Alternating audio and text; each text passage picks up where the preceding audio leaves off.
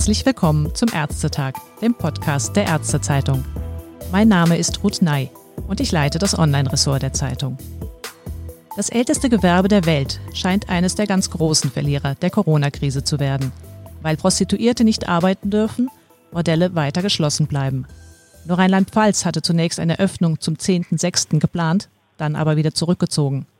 Und erst jüngst berichtete die Deutsche AIDS-Hilfe zum Internationalen Hurentag, dass zum Beispiel der Zugang zu Soforthilfeprogrammen und Sozialleistungen für viele Prostituierte nach wie vor erschwert ist. Die gesundheitliche Beratung hatte als eines der ersten Bundesländer vor drei Jahren Hamburg für Prostituierte aufgenommen, nachdem das neue Prostituiertenschutzgesetz am 1. Juli 2017 bundesweit in Kraft getreten war.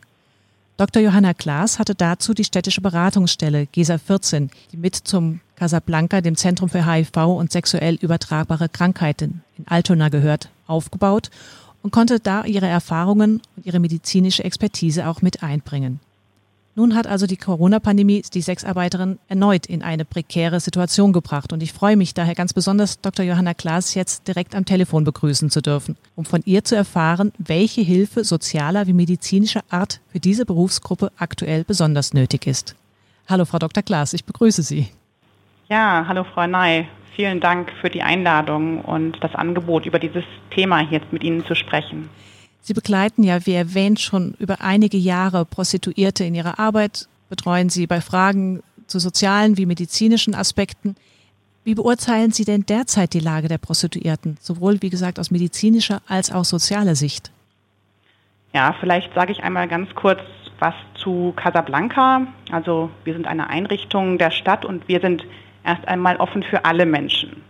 Also Menschen kommen zu uns, weil sie Informationen zu Herpes brauchen oder zu sexuell übertragbaren Infektionen oder weil sie einen HIV-Test möchten. Wir haben medizinische und Beratungsangebote für Menschen mit erhöhtem Risikoverhalten, also die mehrere oder wechselnde Sexpartner haben. In dem Rahmen kommen zum Beispiel Swinger oder auch Gruppen von Swingern zu uns, Sexarbeitende kommen oder auch Männer, die Sex mit Männern haben, machen ihre Checks bei uns. Wir ähm, bieten auch aufsuchende Arbeit an, also wir gehen in die Sexarbeitsszenen Hamburgs und wir vermitteln bei Bedarf weiter, sowohl in das Sozialhilfesystem als auch in das Gesundheitssystem. Ja, und wenn Sie mich nach der Lage jetzt aktuell fragen, dann ähm, medizinisch und sozial, dann ist vor allen Dingen auch ökonomisch das natürlich wichtig zu betrachten und da versteht es sich, glaube ich, von allein, dass die Lage ökonomisch eben mehr oder minder dramatisch ist. Also es gibt ein, also wir sehen jetzt eine dramatische Not bei denen, die keine Corona-Hilfen in Anspruch nehmen konnten, dadurch auch das Risiko von besonders prekärer und vulnerabler Arbeit. Also wir sehen jetzt in dieser Phase tatsächlich einen, einen Mangel an Grundbedürfnissen. Also Menschen, die sich um ihr Obdach Sorgen machen. Wir hatten im Casablanca Menschen, die Hunger hatten, denen es an Kleidung fehlt. Zum Glück gibt es in Hamburg exzellente und sehr niedrigschwellige Fachberatungsstellen und die Stadt hat sogar ein Hostel zur Verfügung gestellt. Das hat die Not ein wenig gelindert. Aber nicht alle schaffen den Weg dorthin und echte Verelendung konnten wir auf einmal wieder sehen, vor allen Dingen eben während der aufsuchenden Arbeit. Das heißt also gerade die Prostituierten, die quasi ja nicht mehr arbeiten dürfen, die haben jetzt besonders häufig bei Ihnen um Rat gebeten. Also dazu möchte ich vielleicht noch ein bisschen nochmal ausführen, dass Sexarbeit ein Bereich mit einer ganz großen Vielfalt ist. Dass es durchaus, also dass es gibt Menschen in der Sexarbeit, die, die ganz ressourcenstark sind, die viel Erfahrung haben, die ihren Job als professionelle Sexarbeitende sehen und leben und die haben wir jetzt in dieser Phase im Casablanca tatsächlich seltener gesehen, obwohl äh, zu, zu Nicht-Corona-Zeiten diese durchaus regelmäßig ihre, ihre Check-ups bei uns machen. Für wen wir jetzt zum Glück unser Angebot in dieser ganzen Phase aufrechterhalten konnten, waren die, die weniger ressourcenstark sind, zum Beispiel weil sie eine Sprachbarriere haben oder weil sie eine akute Drogenproblematik haben oder weil sie noch nicht mit dem Gesundheitssystem in Deutschland vertraut sind. Und das ist eben auch die Gruppe, die wir jetzt hauptsächlich gesehen haben und über die ich jetzt hier sprechen kann im Rahmen von Casablanca und der Corona-Phase. Und da ist wirklich, also da hat für mich Corona eigentlich wie ein Vergrößerungsglas gewirkt. Nämlich hat das sichtbar gemacht, was sowieso problematisch ist an, an Sexarbeit und hat das ganz deutlich verschärft. Also Corona bringt Probleme, die auch vorher schon da waren, ganz, ganz deutlich zum, zum Vorschein. Mhm. Welche sind diese Hauptprobleme, die jetzt nochmal verschärft worden sind oder verdeutlicht worden sind? Naja, einmal das, was ich gerade eben besprochen habe oder angerissen habe, ne, dass einfach es tatsächlich an Obdach und an Essen und an Kleidung fehlte. Dann ist ganz viel Angst, also Angst vor, vor der Krankheit, nicht genau wissen, nicht genau verstehen, was das eigentlich für eine Krankheit ist. Das war insbesondere am Anfang so. Auch die Maßnahmen und die Regelungen, die sich ständig verändern, nicht wirklich verstehen. Angst vor Repressionen, also vor Bußgeldern, Angst vor der Zukunft und dann auch das gebunden an weniger soziale Kontakte, um das eben aufzufangen. Medizinisch, also gesundheitlich war es zum Teil so, dass die Menschen oder die Sexarbeitenden mit den gleichen Problemen wie vorher gekommen sind. Also Ausfluss, auch ein paar Tripper behandelt, ähm, Unterbauchschmerzen, Schwangerschaftskonfliktberatungen oder haben wir durchgeführt. Es gab auch ganz normal die Routinechecks auf HIV und STI. Wir haben einen Unterbauchtumor diagnostiziert. Wir haben fortgeschrittene Vorstufen von Gebärmutterhalskrebs diagnostiziert. Und insbesondere da, sowie auch bei der Schwangerschaftskonfliktberatung, haben wir gemerkt, dass es sehr viel schwerer ist, in dieser Corona-Phase die Menschen weiterzuleiten. Also insbesondere da, wo Sprachbarrieren bestehen, dass es einfach ganz schwer ist, wenn die Einrichtungen, die normalerweise einfach offen sind, wenn, wenn die nur noch telefonisch zu erreichen sind, dann ist das alleine eigentlich nicht mehr zu schaffen für, für die Menschen. Und also einfach die, die chronische oder die Versorgung von, von chronischen Krankheiten, Bluthochdruck oder ein Pillenrezept, also das war, das waren Herausforderungen, ne, die, sich die, die sich die Menschen gestellt haben.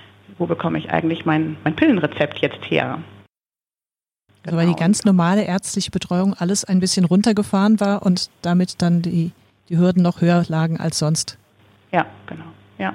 Nicht nur die ärztliche Betreuung, sondern eben auch die, die sozialen Vermittlungsstellen zum Teil waren, waren zwar erreichbar, aber einfach, einfach auf andere Art als vorher. Da, das brauchte intensivere Begleitung und Betreuung. Mhm. Was ich fragen wollte, es fehlt offensichtlich an finanzieller Unterstützung und das drängt möglicherweise Sexarbeiterinnen dazu, trotz Strafandrohung weiterzuarbeiten. Sehen Sie denn damit auch ein erhöhtes Risiko verbunden, dass die Betroffenen weniger auf Schutz achten, vielleicht auch eher Gewalt ausgesetzt werden oder in neue Abhängigkeiten geraten? Jein. Also natürlich müssen wir davon ausgehen, aber also ist ich glaube, ganz wichtig ist es hier, dass Sexarbeitende nicht allein gelassen werden, dass sie sich informieren können über die aktuellen Risiken und Regelungen. Und genau da sehe ich auch eine unserer Rollen, dass wir eben Sexarbeitende stärken, indem, indem wir alle Informationen, die wir, die wir haben, dass wir die zur Verfügung stellen. Denn grundsätzlich ist es durchaus so, dass Sexarbeitende Profis sind im, im Infektionsschutz und wenn sie auch die alle Informationen eben zu Corona haben, dass sie sich dann auch entsprechend, äh, entsprechend vorbereiten und schützen können. Und wenn Sie jetzt nochmal danach fragen, sehen Sie das Risiko damit verbunden, dass Betroffene weniger auf Schutz achten, dann ist es ist vielleicht auch noch zu erwähnen, dass es Studien aus anderen Ländern gibt, die nachgewiesen haben, dass Kriminalisierung, also Verbot von, von Sexarbeit zu höheren Krankheitsrisiken, einschließlich HIV, führt und dass deshalb aus Infektionsschutzsicht zumindest längerfristig eine Kriminalisierung zu vermeiden ist. Also diese Verbote längerfristig aufgehoben werden müssen. Das heißt, es wäre jetzt auch eine Frage meinerseits gewesen, muss befürchtet werden, dass die Corona-Krise die Zahl der HIV-Erkrankungen und auch anderer sexuell übertragbarer Infektionen erhöht. Das wäre also Ihrer Aussage nach durchaus der Fall, dass es sein könnte. Naja, also es sind ja jetzt erstmal nicht primär die Sexarbeitenden, die jetzt HIV- und STI-Zahlen in der Bevölkerung erhöhen. Gesamt, ja, sollte auch gar keine Stigmatisierung sein. Genau. Insge genau. Insgesamt dürfte die Zahl der sexuellen Begegnungen deutlich gesunken sein, zumindest im, im März und April, sodass wahrscheinlich die epidemiologischen Daten schwer zu vergleichen sind. Aber das ist natürlich auf Dauer nicht so. Ganz wichtig ist jetzt, dass die Test- und Beratungsangebote, die so ein bisschen reduziert wurden oder zum Teil auch eingestellt wurden, dass die wieder hochgefahren werden, denn da haben Sie natürlich recht, eine, eine Eindämmung von Corona sollte nicht zu einer Steigerung von HIV und, und STI, also sexuell übertragbaren Infektionen führen. Und äh, was wir alle machen können oder was, wo, was wir sicherstellen müssen, ist, dass eben Menschen mit HIV weiter Zugang zur Therapie haben und auch zur HIV-Präexpositionsprophylaxe und zu Kondomen. Hatten Sie den Eindruck, dass das etwas ins Stocken geraten ist, dass das erschwert wurde? Also tatsächlich ist es so, dass in, in dieser Corona-Phase uns jetzt vermehrt Menschen kontaktiert haben, die gestrandet waren in Hamburg, also HIV infizierte Menschen, die normalerweise in, in ihren Heimatländern ganz normal HIV-Therapie eben, eben nehmen können und dadurch, dass sie jetzt nicht zurückreisen konnten, ähm, auf einmal vor dem Problem standen, oh, äh, ich ähm, muss eventuell meine Therapie abbrechen.